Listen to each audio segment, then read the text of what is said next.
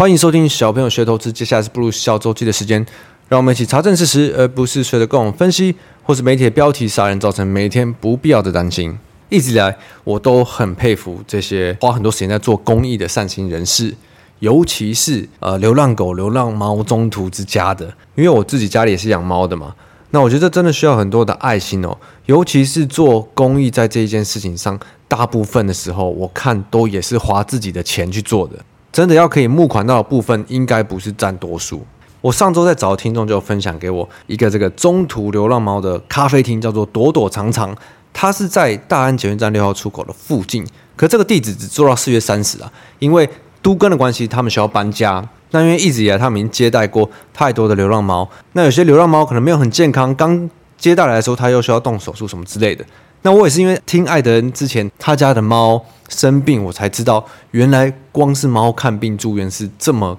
昂贵的一件事情。他家的猫之前光是住院什么几天十天就花了十几万，因为他每一项检测都要测，然后每一项都是分开来计费的。所以这个躲躲藏咖啡厅在搬家的时候，他有询问有没有一些善心人士可以赞助他们，帮助他们做这件事情。知不知道他们现在进度是如何？可是如果你本身是对流浪猫这个议题是非常有感觉的人，你可以去追踪他们一下。我会把躲躲藏藏这个猫咪中途咖啡厅的资讯留在我们的下方的链接，他的 IG、他的 FB。四月三十号他们搬家前去一趟，可以关注他们之后会搬到哪里。那如果你有能力的话，或许也可以询问他们有没有需要更多的帮助，就帮他们分享一下。这礼拜呢，我感觉到一个非常大的反差，让我觉得很有趣。礼拜三呢，我陪口袋证券的 Sting 董去台大的证券研究社演讲。那紧接着礼拜四呢，我是跟 EMBA 的同学在上课。大学生跟 EMBA 的学生问出来有关投资的问题，是真的完全是不一样，几乎是正相反的。那这个反差性，因为我是紧接着在隔天，所以感觉真的是非常的明显哦。大学生问出来的问题，就比较是有点像在找圣杯的感觉。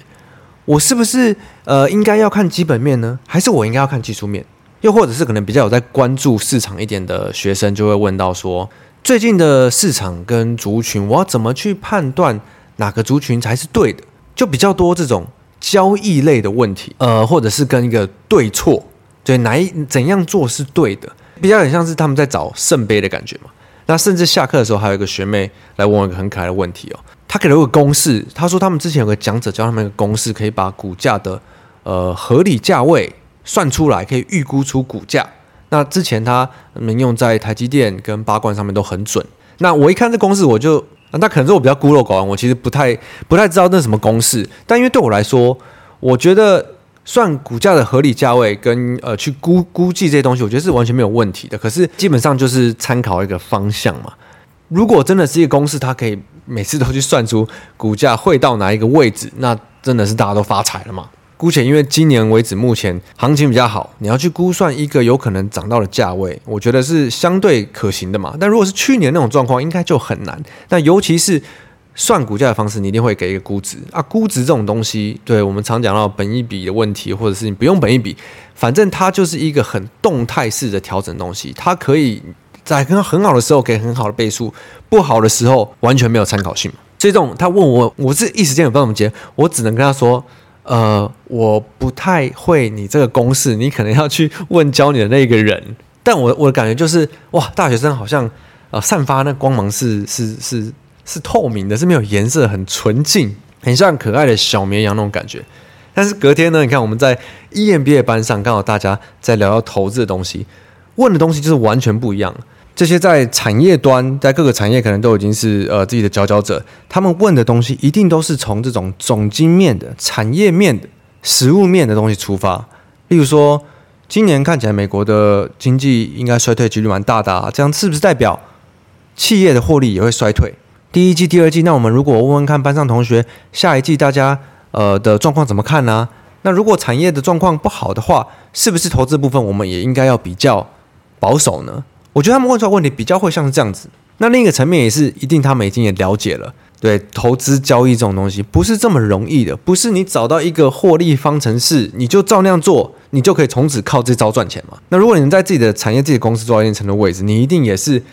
碰过很多壁，遇过很多困难，解决了很多问题，一步一步才可能走到这个位置嘛。那我觉得这个就是最大的呃反差、最大差别的地方。很多很多事情，真的你自己没有碰过一次，你听别人讲的。对，我们年轻的时候，你听别人讲的，你一定在当下会听不懂。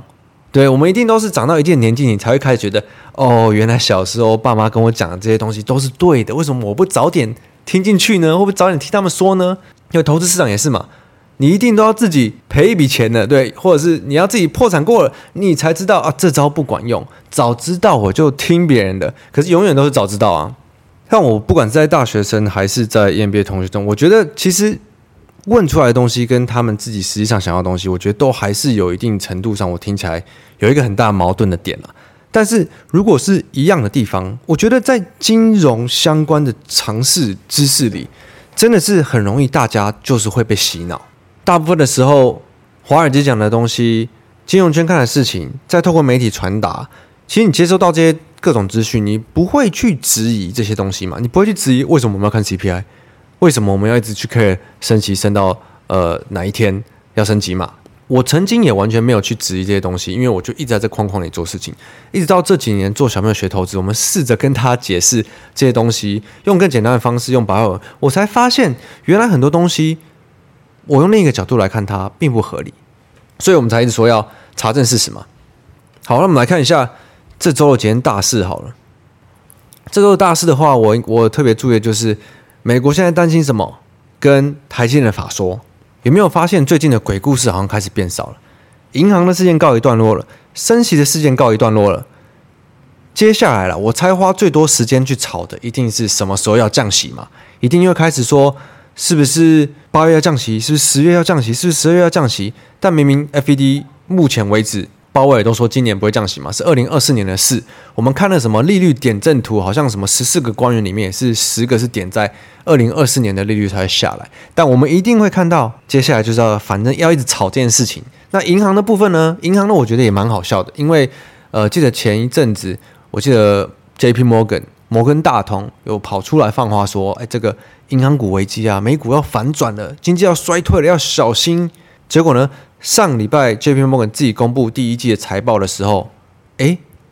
还蛮不错的，他们的财报很好哎。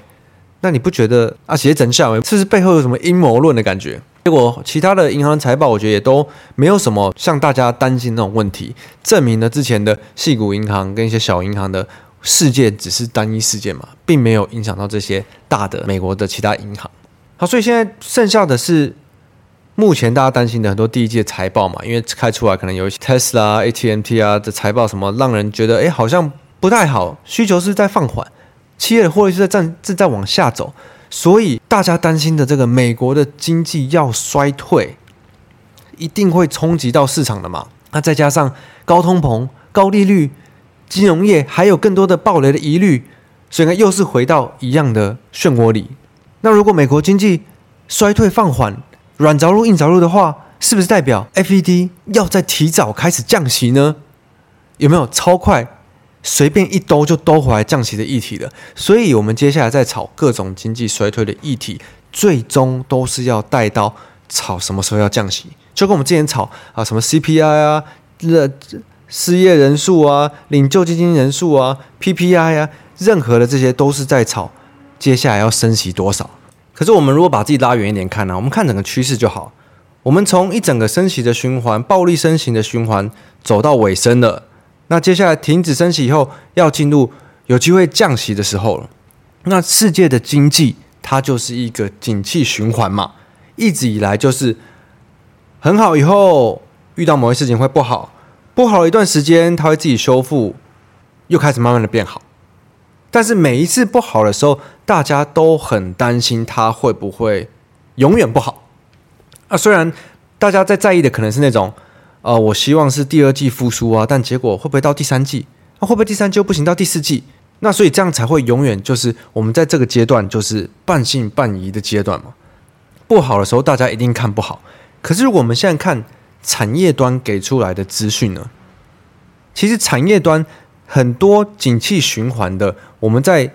这一阵子也都有接收到嘛。不管是你看，就算是景气循环，真的是状况相对比较难变得很好的，呃，不管是什么记忆体啊、面板啊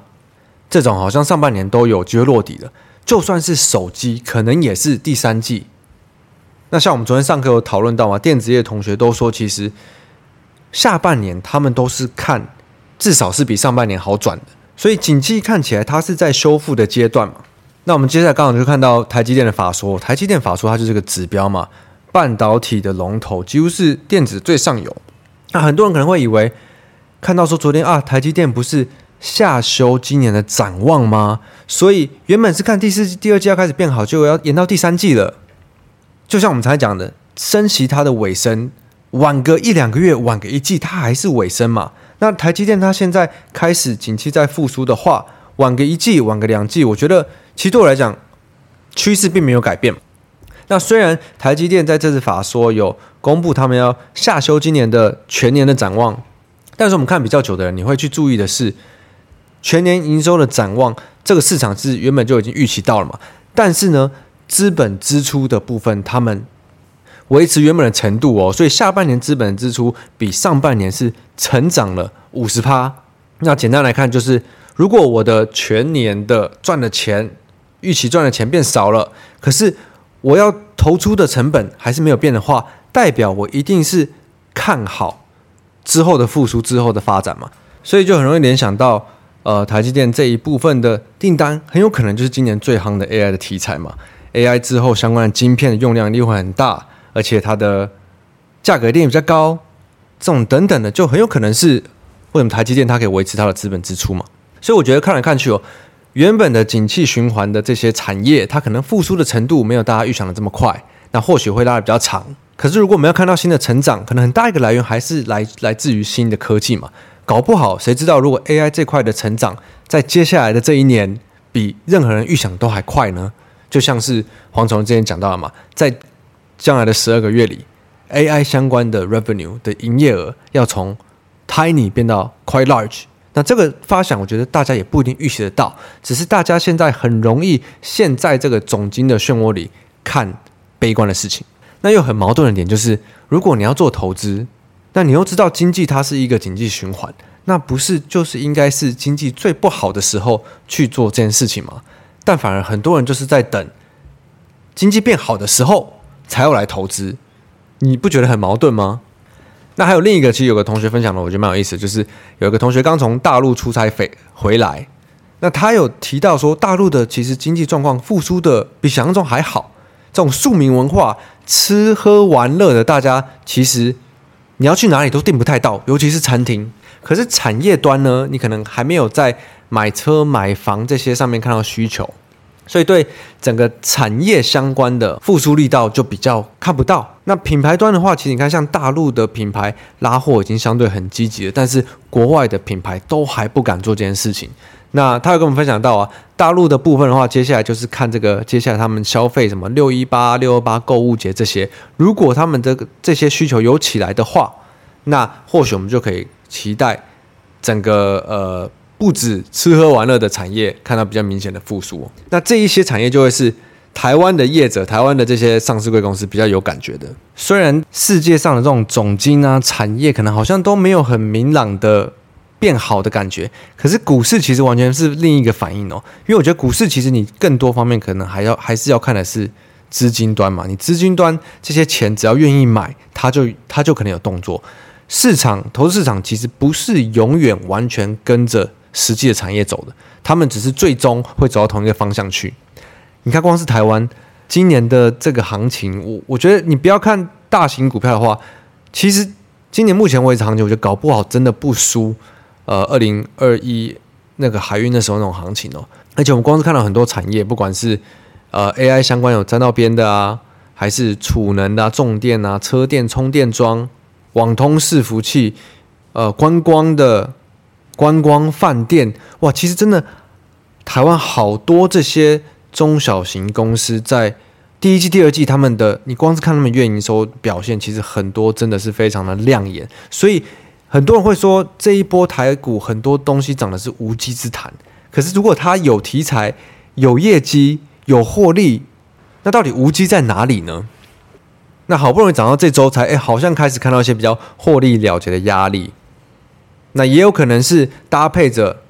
有些人会讲到，可能是因为哦，台积电下修今年的状况啊，复苏的幅度比较慢，但我觉得这都是一些获利了结的理由而已。好，我觉得或许听下来你会觉得我讲的资讯跟正在发生的事很杂，很没有一致性，但我觉得这就是所谓的半信半疑嘛，就是这个没有一致性的感觉，就是实际上的市场上正在处于半信半疑中的行情哦。其实我今天原本还预留了时间想要分享一个。我之前遇到这个 PressPlay 的创办人，有跟他聊完，我真的非常的震惊。我一直都知道这个做线上课程啊、订阅制的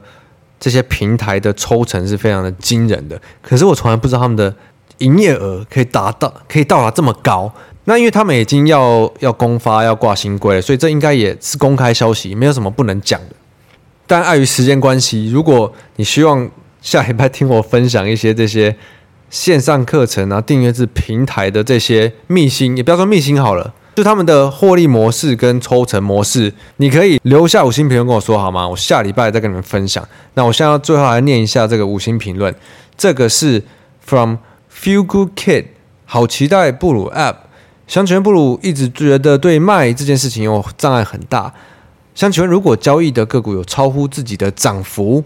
假设原本进场的止损点设定为十趴左右，但个股一路涨到四十趴以上，且依旧看好个股短期趋势，这时候如果在保持获利前提下重新设定止损点并持续持有，想请问这样的操作是否会没是否为没有遵守原本进出场的